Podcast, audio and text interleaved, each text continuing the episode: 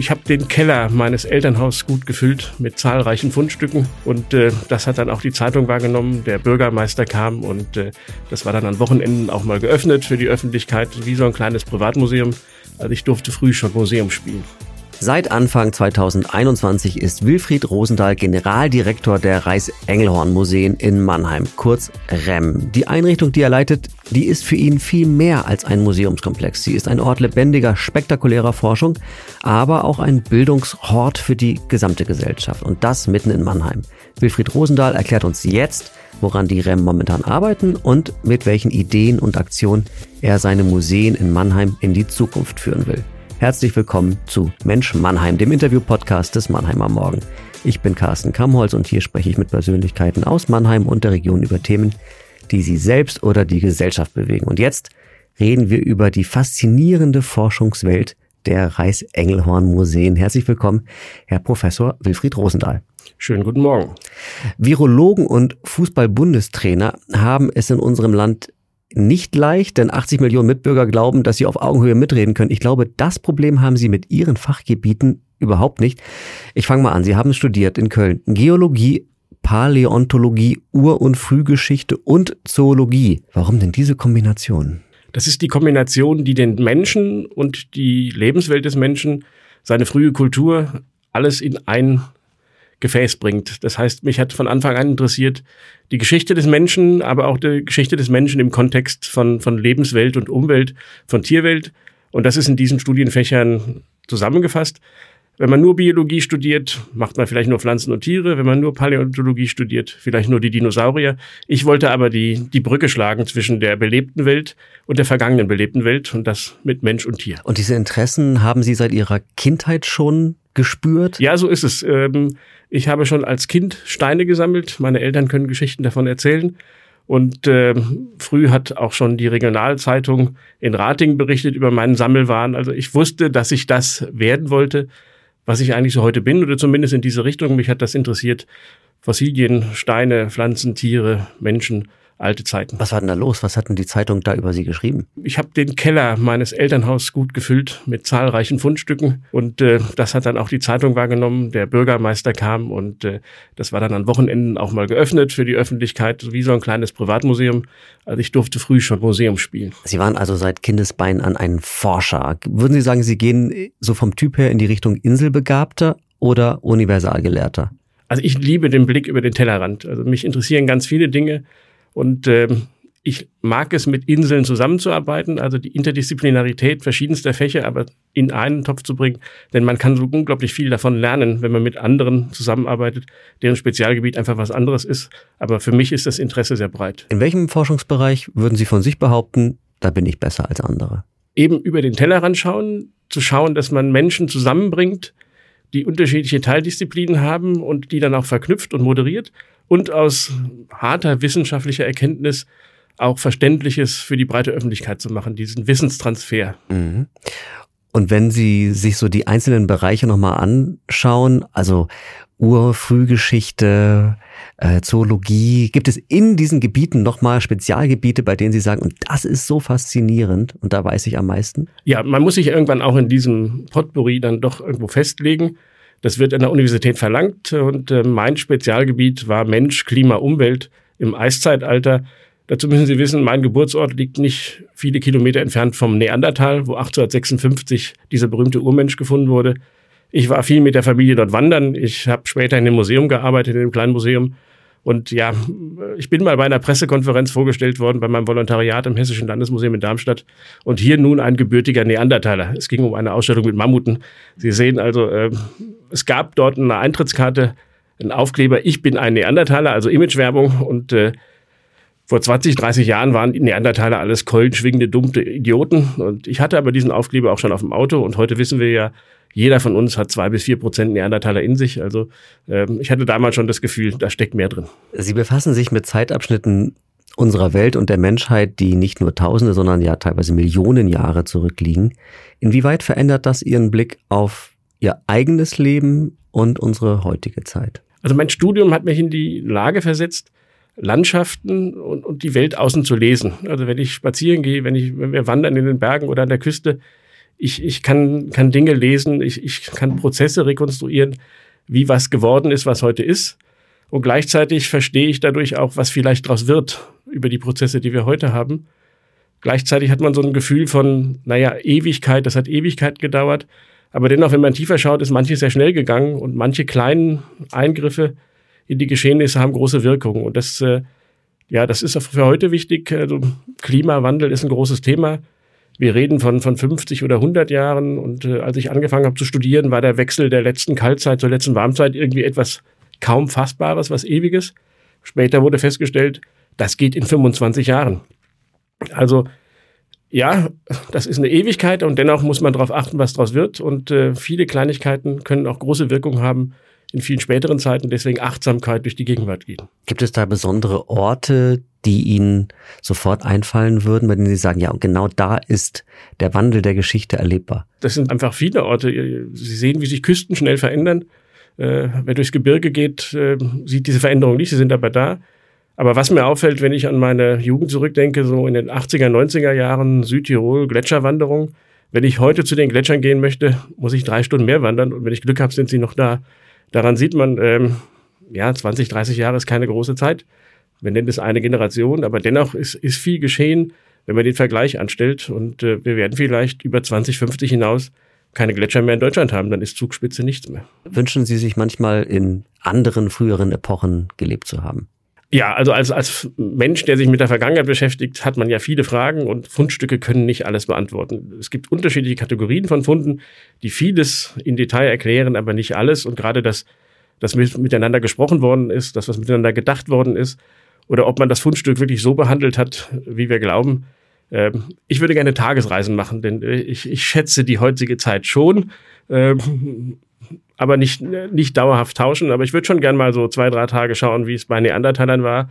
Äh, oder mal schauen, wie es mit der Höhlenmalerei ist. Oder äh, wie war das eigentlich auf der Schwäbischen Alb, als unsere großen Eiszeitkünstler dort die Figürchen gemacht haben. Ähm, Fände ich schon noch spannend. Äh, und vor allem, wenn man die Sprache verstehen würde, mal lauschen. Jetzt müssen Sie einmal ertragen, dass ich ein paar Stationen Ihres beruflichen Weges aufzähle.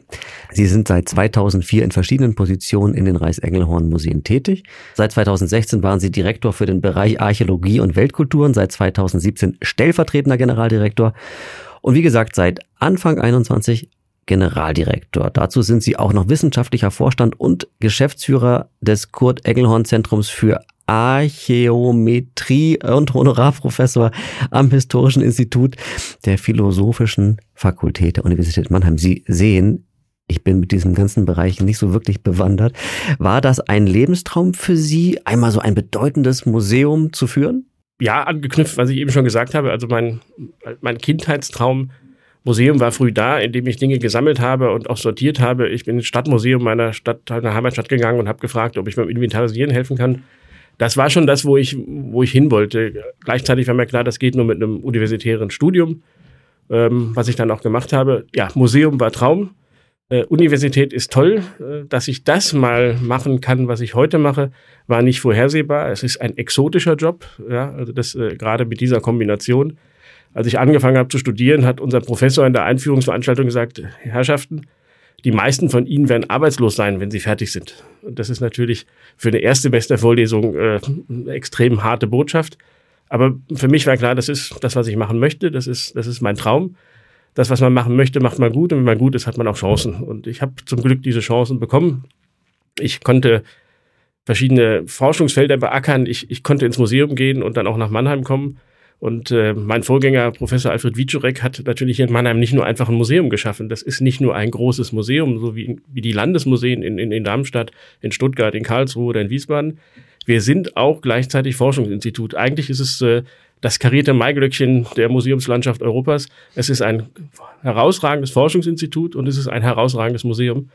Und das ist eben geschaffen worden durch meinen Vorgänger und ich habe das Riesenglück, diese beiden Dinge, also die zwei Adern, die dann so in einem auch fließen, forschen, vermitteln, transferieren, Museum, Dinge in 3D-Geschichten erzählen, äh, ja, zu leiten. Das ist einfach toll. Also dann sprechen wir jetzt darüber nochmal konkreter. Sie haben in einem unserer Vorgespräche gesagt, unsere Forschungen sind einzigartig. Das ist ja schon sehr selbstbewusst. Und da müssen wir auch ein bisschen erzählen. Also zum einen gibt es ja das, was man als Besucher sieht, mitunter spektakuläre Ausstellungen, die weit über Mannheim hinaus große Aufmerksamkeit erlangen, wie die Eiszeit-Safari. Und zum anderen findet man so viel fantastische Forschungsarbeit abseits der Öffentlichkeit, aber die sieht man ja nicht sofort. Was fällt Ihnen da ein? Also was sind da die Beispiele, wo man sagen kann, schaut mal her, das findet hier in Mannheim statt, aber das wisst ihr ja möglicherweise gar nicht. Ja, das ist so typisch Museum. Also 90 Prozent der Dinge liegen ja im Depot und viele der Arbeiten sind ja auch nicht sichtbar, weil das Bewahren der Kulturschätze braucht viel Zeit, das Restaurieren. Äh, das wissenschaftliche Arbeiten und wissenschaftliche Bekanntmachen geschieht dann auch in den wissenschaftlichen Ebenen und nicht immer in der breiten Öffentlichkeit. Und das ist ja unsere Aufgabe eigentlich, ja Teilhabe zu schaffen am Erkenntnisgewinn äh, und auch, auch das aufzubereiten. Wir haben in unseren Kellern im Gebäude C48 äh, Archimetrielabore. Darunter ist eine Datierungsmaschine, also wenn Sie so wollen, eine Zeitmaschine. Diese Maschine, ein Massenspektrometer, gefördert durch die Klaus-Tschira-Stiftung, schafft es, kohlenstoffhaltige Elemente, äh, äh Objekte, Dinge, Fundstücke zu datieren bis zu 50.000 Jahre zurück. Und das ist eine spannende Zeit. Das ist meine Zeit äh, der Frühmenschen, der Eiszeiten. Das heißt, wenn wir einen Mammutzahn finden, dann kann ich sagen, ja, der kommt vielleicht aus der letzten Eiszeit, aber wann genau und wie genau, das, das weiß ich nicht. Dafür muss ich datieren und diese Zeitmaschine, die kann unglaublich tolle Sachen. Und gerade im letzten Jahr hat äh, eine Forschergruppe aus den Niederlanden und unser Laborleiter Ronny Friedrich es geschafft, jahrgenau die Erstbesiedlung Nordamerikas durch die Wikinger auf 1021 zu datieren. Das ist sensationell, dass es gelingt, das auf ein Jahr genau zu machen. Das ist mit Holzstücken gegangen. In diesen Holzstücken hat man Sonnensturmspuren gefunden, die man in Jahr genau berechnen kann. Also das ist unglaublich, dass es so ein Holzstück gibt, unglaublich, dass man das untersuchen kann, dass es die Maschinerie gibt, das zu tun. Und das kommt aus Mannheim. Das ist eine Weltsensation gewesen. Publiziert in der berühmten Wissenschaftszeitschrift Nature. Das war einer der meistgelesenen und erwähnten Artikel. Und jetzt gerade vor kurzem ist nochmal ein Folgeartikel dazu erschienen, der die Wissenschaftler lobt, aber auch sagt, das geht nur, wenn man die Maschinerie hat. Das geht nur, wenn man die Fachleute hat, die es können. Und das geht nur, wenn man die Fundstücke auch aufbewahrt. Und da schließt sich dieser Kreis. Die Museen haben die Dinge, wenn ich sie aufbewahren darf. Wir haben nicht nur die Dinge, wir haben auch die Maschinerie und die Experten. Und das ist einzigartig. Also, dass so eine Erkenntnis aus Mannheim kommt, das hat der Mannheimer Morgen dann auch berichtet, weil wir auch immer mehr jetzt damit nach außen gehen. Wir arbeiten daran, Gold datieren zu können. Wir entdecken neue Lebensphasen in der Eiszeit, wie Flusspferde am Rhein vor 30, 40.000 Jahren. Ähm, das sind schon bedeutende Erkenntnisse und so gibt es Echtheitsuntersuchungen an berühmten Gemälden, die in Mannheim gemacht werden. Wir werden zukünftig auch dafür schauen, dass diese Geschichten, die im Wissenschaftsblock, in der Zeitmaschinen-Keller-Areal-Ebene auch stärker in die Öffentlichkeit kommen, weil es ist eigentlich toll, dass Mannheim und die Metropolregion dieses tun kann. Wir sind an weltweiten Atmosphärenmessungen, Klimamessungen beteiligt. Grönländische Eisbohrkernproben werden bei uns analysiert. Also das ist etwas, was uns global beschäftigt. Das sind Fragen, die uns global weltweit angehen, wo wir in einem großen Netz sind. Und das ist modernste Forschung aus Mannheim, aus den REM. Wahrscheinlich werden jetzt einige Hörer denken, das will ich doch alles sehen. Können Sie das sehen? Ja, Sie werden es sehen können. Äh, wir wollen das mehr sichtbar machen. Das ist, indem wir einfach das transferieren, die Erkenntnisse auch entsprechend publizieren digital auf der Homepage sichtbar machen. Aber so wie wir hier in einem kleinen Raum sitzen, so sind auch unsere Maschinen in speziellen Räumlichkeiten, die natürlich nicht geeignet sind, äh, mit größeren Mengen von Menschen ständig da umherzulaufen. Wir haben Reinraumlabore, die so entsprechend hergerichtet sind, dass man jedes Mal, wenn jemand drin war, sie wieder extrem reinigen muss. Aber wir wollen das tun. Wir wollen das äh, alsbald auch tun mit einem, ja, mit einem REM-Sommerfest, wo wir so ein bisschen in Kleingruppen stärker Backstage-Führung machen das ist mir wichtig, dass wir zukünftig diese Bedeutung der REM und das, was da geleistet wird, auch stärker sichtbar machen. Denn wenn wir es tun, das tun wir schon immer, aber immer vielleicht noch nicht genug, dann ist die Begeisterung riesig für das, was man dort sehen kann. Sie haben die Klaus Tschira Stiftung erwähnt gerade. Das führt mich zu der Frage, reichen eigentlich klassische öffentliche Mittel? Also reicht das klassische normal normale Steuergeld, um so eine exzellente Forschung überhaupt zu ermöglichen? Oder braucht es eigentlich immer privates Funding, um Exzellenz in der Form herzustellen? Also unsere Forschungseinrichtungen sind alle Drittmittel finanziert. Sie sind über die Stiftung gegründet. Äh, sie leben durch ihre wirtschaftliche Aktivitäten, durch Drittmittelakquise. Da ist kein Basisfördermittelanteil drin, jetzt vom Land, vom Bund oder von der Stadt, sondern das ist, äh, wer exzellente Forschung macht, wird gefragt für weitere exzellente Forschung und das ist das große Pfand, mit dem wir wuchern. Wir haben außergewöhnliche Labore, exzellente Wissenschaftlerinnen und Wissenschaftler und sind gut in einem Netzwerk verpflichtet und das müssen wir ausbauen und äh, da müssen wir weitere Wege gehen. Ich habe dem nächsten Treffen mit äh, zahlreichen Professoren und Professoren der dualen Hochschule hier in Mannheim, es war ein Gespräch mit Herrn Professor Nagler, wir müssen und können stärker zusammenarbeiten. Wir haben tolle Maschinen, wir haben tolle Fragen, da sind tolle Studierende, man muss sich zusammentun und dann kann man auch noch tolle weitere Dinge hervorbringen, Erkenntnisse hervorbringen und äh, auch Qualifikationen äh, entsprechend geben für zukünftige Wissenschaftlerinnen und Wissenschaftler. Also wir sind da sehr gespannt, dass wir da auf jeden Fall noch mehr hören werden, mehr sehen werden, was die REM alles leisten. Wenn man sich anschaut, wofür die Museen stehen, dann ist das ja ein ziemlich voluminöses Profil. Also einerseits ein Ort exzellenter Forschung und Wissenschaft, andererseits ein Anlaufpunkt für Familien. Und dann ist aber auch so der Punkt, der wir wollen aber auch unterhalten. Wie kann man das alles in einem Komplex professionell vereinen? Indem man viele Möglichkeiten hat und viele engagierte und exzellente Mitarbeitende und ein gutes Gefühl dafür hat, wie schafft man es, die spannenden Geschichten der Wissenschaft, der Erkenntnisse, der spannenden Geschichten, die in Dingen verborgen sind, herauszuholen durch Forschung und durch Analyse und aufzubereiten für die Öffentlichkeit. Das ist die große Kunst der Museumsarbeit. Es ist ganz leicht, ganz kompliziert, Dinge zu schreiben, so wie wir es gelernt haben mit einer Wissenschaftssprache. Aber es ist ganz schwierig, vielleicht äh, Röntgenstrahlen in drei Sätzen und 200 äh, Anschlägen zu erklären. Das heißt auch vereinfachen. Man muss auch den Mut haben zu vereinfachen. Es geht erstmal darum, das, was wir wirklich Spannendes haben, auch als wirklich Spannendes darzustellen, um Attraktivität zu schaffen. Und das ist, denke ich, ein ganz wichtiger Teil unserer Arbeit. Wir haben die spannenden Geschichten, das wissen wir. Und wir müssen es nur noch spannend erzählen und spannend aufbereiten. Denn ein Museum ist kein reiner Ort, wo man jetzt nur noch hingeht, weil man sich bilden möchte, sondern ein Museum ist ein Ort, wo man spannenden Dingen begegnen kann. Es ist, es ist unterhaltend. Geschichte kann unterhalten und über Unterhaltung, über das Darbieten von, von spannenden Geschichten kann man dann auch Dinge vermitteln. Also das Storytelling, was so in den Wirtschaftsbereichen ein wichtiger Aspekt war, das ist auch, wir haben die Geschichten, wir haben die Erkenntnisse, wir haben einmalige 3D-Objekte. Das Museum ist der einzige Ort, wo Sie diesen diesen Dingen 3D und in echt begegnen können. Sie können vieles mit Computeranimationen machen, aber dem echten Mammut, dem begegnen Sie nur im Museum. Also das klingt sehr ehrgeizig, ambitioniert. Dann gehen wir doch mal in Ihre Planung. Was haben Sie denn vor? Wir haben ja die Pandemie hoffentlich so gut wie es geht hinter uns. Jedenfalls haben Sie das Museum in der Pandemie übernommen und die Besucherzahlen waren natürlich von Anfang an schon auch ein schwieriges Thema. Aber ich glaube, Sie sind sehr, sehr gut durchgekommen. Ähm, was die Besucherzahlen angeht, trotz Pandemie. Was haben Sie in diesem Jahr noch vor und was erwarten Sie so an, ja, auch an Besucherströmen? Also wo wollen Sie die Menschen hinführen? Also erstmal, die Museumswelt rechnet noch nicht mit einem normalen Vor-Corona-Jahr. Viele Museen rechnen damit, dass wir 60 Prozent der Besucherinnen und Besucher wieder haben in diesem Jahr. Also es wird noch ein schwieriges Jahr sein. Wir haben aber die Hoffnung, dass es vielleicht weniger schwierig wird als wir, als wir befürchten, aber lieber vorsichtig planen und sich freuen, wenn es dann deutlich besser geht. Wir wissen nicht, wie der Herbst äh, sich gestaltet, was der Herbst bringt.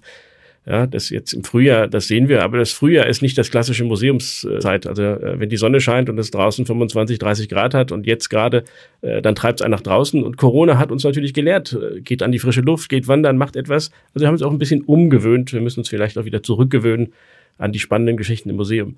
Nichtsdestotrotz, wir hatten gute Besucherzahlen trotz Corona, die Eiszeit-Safari fast 51.000 Besucher, das ist sensationell für das alles.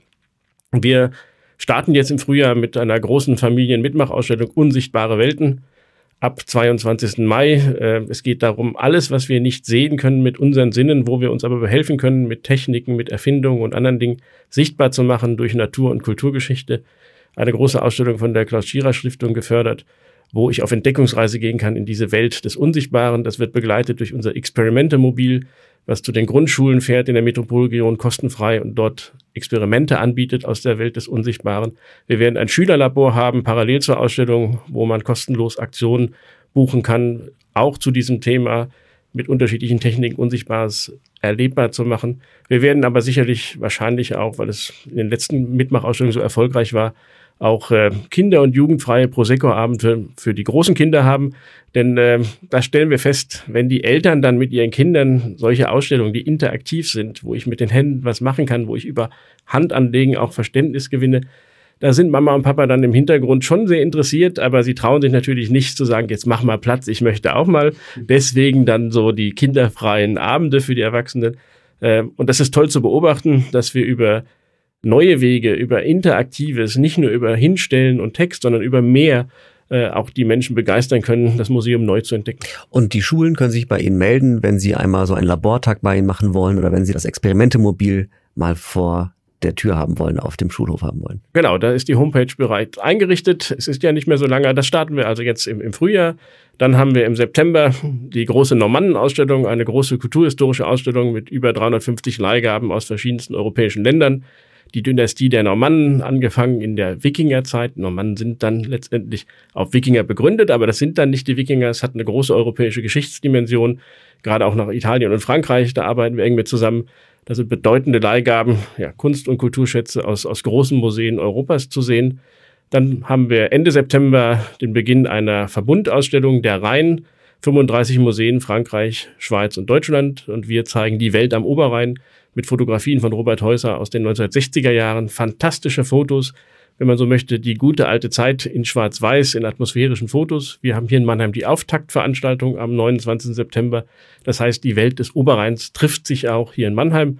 Ausgehend von dieser Auftaktveranstaltung, das ist auch schön, dass wir im Herzen des Oberrheingebietes zwischen Bingen und Basel auch da den, den Anfang machen können und den Auftakt machen können. Das sind so die wichtigen Ausstellungen für dieses Jahr. Wir werden noch mit der Sparkasse zusammen 200 Jahre Sparkasse zeigen.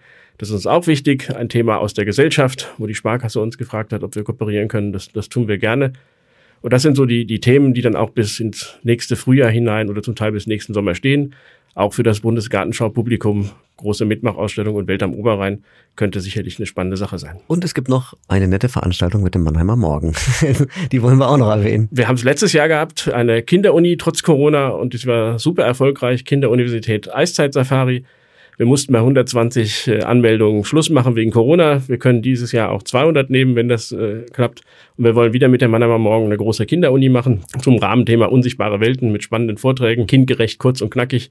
Kam super an und äh, das Erfolgsmodell werden wir weiter ausbauen. Und schon mal vormerken, es wird der 15. Oktober. Genau, 15. Oktober und ständig auf unserer Homepage gucken, da sieht man die schönen Dinge oder den Familien-Newsletter äh, abonnieren. Da hat man alle Infos frühzeitig. Ein Museum zu leiten heißt ja mit extremem Vorlauf die ganzen Themen auch anzugehen. Also was will ich möglicherweise im Jahr 2025 in meinen Museen zeigen? Das müssen Sie ja heute schon alles planen, oder? Ja, wir müssen, wir müssen vorausschauen und vorausschauen planen. Corona hat uns gelehrt, äh, auf kürzere Sicht fahren zu müssen in manchen Dingen. Äh, wir waren in manchen Planungsbesprechungen einfach nicht in der Lage, sie zu tun. Dennoch haben wir natürlich äh, bis 25, 26 schon Ideenpläne. Ähm, wir, wir schauen, was steht an. Äh, 2024 haben wir zum Beispiel den 300-jährigen Geburtstag von Kurfürst Karl Theodor. Also was sind Dinge, die auch hier in der Region liegen, die, die wichtig sind? 2025 haben wir 100 Jahre neue Sachlichkeit. Das ist ein Thema, was natürlich aus Mannheim herausgekommen ist, was vor allem auch die Kunsthalle betrifft. Aber wir wollen das Thema zum Beispiel auch angehen mit dem großen Feld Fotografie. Das ist eine ganz spannende Sache. Für Kurfürst Karl Theodor werden wir auch was Kleineres machen. Wir werden aber auch große Ausstellungen haben. Ich will jetzt noch nicht alles verraten, aber Herbst 23 ist das, was als nächstes großes äh, vielleicht kommt, ist das große oder das übergroße Thema Essen und Trinken. Wir wollen uns in beiden großen Ausstellungshäusern in den Ausstellungsbereichen mit dem Thema Essen und Trinken beschäftigen. Essen und Trinken, was ist das? Was passiert in uns? Äh, auf die Reise gehen von Essen und Trinken in uns und dann auf eine Zeitreise gehen, die spannendsten Geschichten rund um Essen und Trinken an den spannenden Objekten aus unserem Hause, aber auch aus ausgewählten Leihgaben zu erfahren. Und äh, das aber nicht nur als Veranstaltung im Museum, sondern auch außerhalb des Museums. Wir wollen die Türe öffnen in beide Richtungen. Wir wollen auf dem Toulonplatz eine Tafel der Nationen haben. Alle Nationen Mannheims bringen ihr Lieblings-, ihr Traditionsessen da. Wir tauschen die Rezepte aus.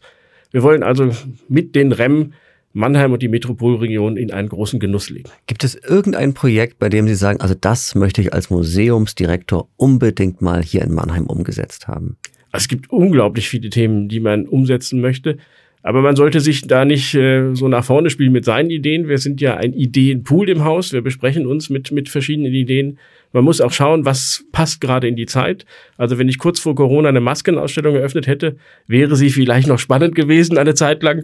Ja, das, äh, Der Klimawandel ist immer ein spannendes Thema. Das ist aber eigentlich kein Ausstellungsthema mehr, weil es schon zu sehr mit uns und in uns ist. Man muss schauen, was, was, was sind Themen, die die anderen noch nicht hatten, was sind Themen, die sich, die sich lohnen. Ja, wenn ich sagen dürfte, was ich unbedingt gerne mal machen würde, wo ich auch gerne ausreichend Fördermittel für hätte, das wäre mal eine Ausstellung mit den großen Museen und mit den Kultureinheiten in Mannheim zusammen. Wir alle zusammen eine große Ausstellung, vielleicht über ein Jahr hinweg, ohne Angst, dass dort mehr oder weniger hingehen, ohne Angst, dass dort mehr oder weniger Drittmittel hinfließen. Und zwar das Thema Farben. Ja, die Welt ist bunt. Wir sind eine bunte Stadt, metaphorisch eine offene Stadt. Wir haben die Farben in Natur- und Kulturgeschichte bei uns im Hause. Wir haben die Farben in der Kunsthalle. Es gibt in unserer Region Firmen, die künstliche Farben entwickelt haben. Wir haben die Farben der Technik und, und Farbigkeit und Buntes. Das ist in, in vielen, das ist in der Musik, in der Literatur. Also eine ganz lebendige, bunte Stadt in allen Kultureinheiten für ein Jahr in einem Rahmenthema so gut gefördert, dass alle friedlich miteinander, wunderbar, fantastisch ein Ausstellungsevent machen, eine Stadt, eine Region, eine große Sonderausstellung. Also die Verantwortlichen in den Museen in Mannheim haben hoffentlich jetzt sehr gut zugehört. Wir sind gespannt, ob das Thema am Ende vielleicht sogar ins Ziel geht. Also interessant hört sich es auf jeden Fall an. Das wäre schon eigentlich ein tolles Erlebnis für die Mannheimer, dass man über ein Thema durch verschiedene Häuser gehen kann. Das wäre schon eine tolle Idee. Mal schauen. Nicht nur für die Mannheimer, sondern auch. Absolut. Völlig richtig. Wir nehmen auch noch drei Millionen Besucher aus dem Umfeld. mal grundsätzlich gefragt. Wir haben ja in diesem Gespräch auch ja schon festgestellt, wie sehr auch der Wandel beim Anspruch an ein Museum die Museen verändern muss. Wie sieht wohl ein Museum wie, wie die REM, wie sieht das im Jahr 2030 aus? Was wird es da anbieten müssen und was macht es nicht mehr? Also ich glaube, wir werden uns stärker öffnen müssen in die Bereiche, die bisher noch nicht offen sind. Also das Museum wird etwas gläserner in, in allen Dingen, die man tut.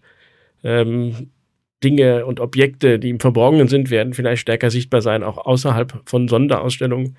Wir werden natürlich die, die Angebote auf den digitalen Ebenen beibehalten müssen. Mal schauen, wie sich dort der Konsum wandelt. Also in der ersten Corona-Welle war der Drang ans Digitale viel größer als in der zweiten Corona-Welle. Ist es die Frage, brauchen wir ständig das Digitale? Wie verändern sich dort die Techniken? Muss man mit Augmented Reality mehr machen? Das, das wird eine spannende Frage sein. Wir müssen gute Themen haben, gute Geschichten haben, 2030, in Ruhe im Kämmerchen sitzen, Dinge forschen oder restaurieren. Das wird das Museum der Zukunft so nicht mehr machen, weil es einfach viel zu spannend ist, das, was wir tun, dass wir es äh, auch nach außen bringen müssen. Und es ist wichtig, dass die Menschen auch ihr Museum als ihr Museum begreifen, wo sie sich auch hineingezogen fühlen, wo sie sich beteiligt fühlen an den Dingen, die dort stattfinden dass wir also auch äh, auf, auf digitaler Ebene vielleicht Ausstellungen schaffen, die man gemeinschaftlich kuratiert.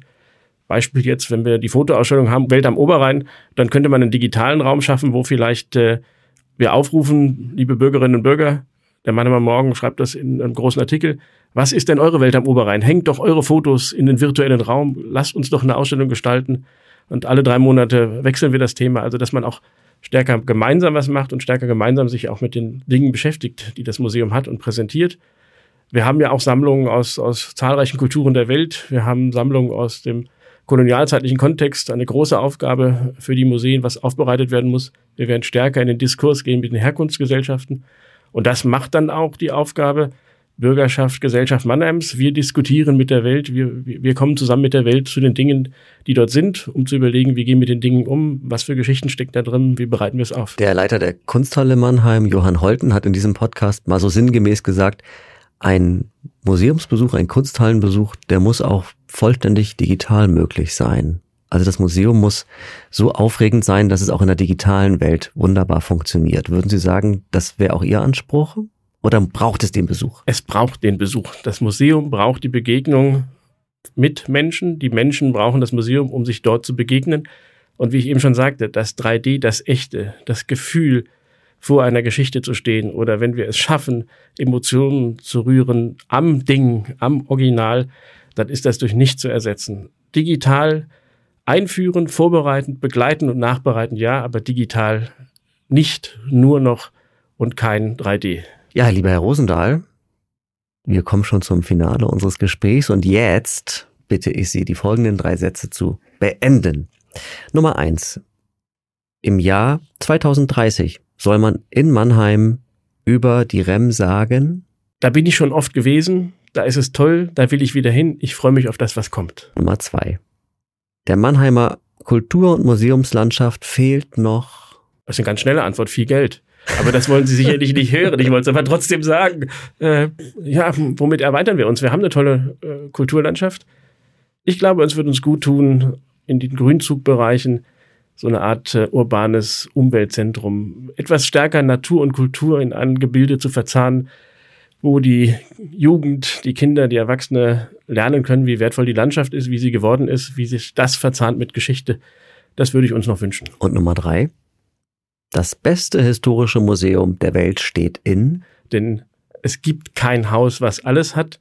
Und es gibt so viele Häuser, die vielleicht bekannt sind oder unbekannt sind, wo man im Detail Dinge entdecken kann. Auch das kleine Museum in einem kleinen Ort kann Schätze haben, die unglaublich spannend sind. Deswegen äh, hier die Werbung.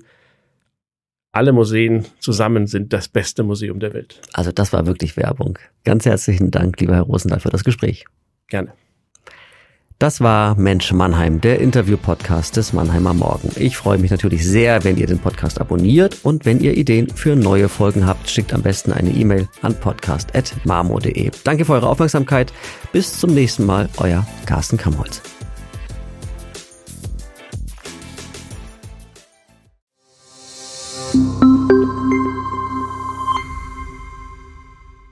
Ein Podcast des Mannheimer Morgen.